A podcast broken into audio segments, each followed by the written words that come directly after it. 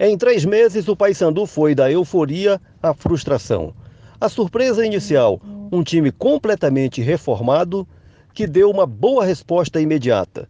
A vitória sobre o Remo por 3 a 0 foi o apogeu. Criou-se ali a ideia de um time pronto, uma ideia que foi se confirmando nos jogos seguintes.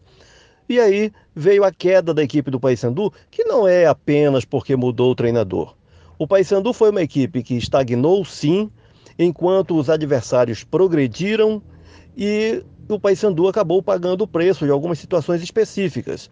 Uma equipe de um meio-campo de, de, pouca criatividade, a figura mais criativa do Paysandu, Marcos Antônio, foi um jogador que caiu de rendimento, teve ótimas atuações no começo e depois foi caindo de rendimento e também sofrendo uma marcação maior. Os adversários foram estudando o Paysandu, o Paysandu não, não ampliou seu repertório, enfim, pagou o preço, teve a infelicidade de no jogo de Tucuruí jogar num campo alagado e aí perder o jogo que não pode ser atribuído, é, a derrota não pode ser atribuída apenas às condições do campo, né, mas foi um, um, fator no qual o Paysandu se agarrou para explicar a derrota que, que acabou determinando um, a saída da, da disputa pelo título estadual. Vai então disputar esse terceiro lugar, que equivale a uma vaga na Copa do Brasil, tendo ainda a possibilidade de, eventualmente, não conquistando em campo, ter essa vaga através do ranking nacional de clubes.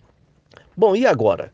Agora o Paysandu convive com a sua verdade. A verdade de um time que prometeu, mas não cumpriu, não deu a resposta definitiva, a resposta final almejada, que tem uma Série C chegando, que entra num novo processo de, de reforma, agora uma reforma parcial. O que, que vai determinar o sucesso ou fracasso do, do Paysandu? Uma base fica do grupo do campeonato estadual o que vai determinar é, se o Paysandu acerta ou não acerta nas próximas contratações. O técnico está aí, Léo Condé, comprovadamente um profissional competente que agora vai ter o tempo, a condição de colocar o time com a sua cara, né, com, com, com os seus conceitos, com as novas peças que vão chegar.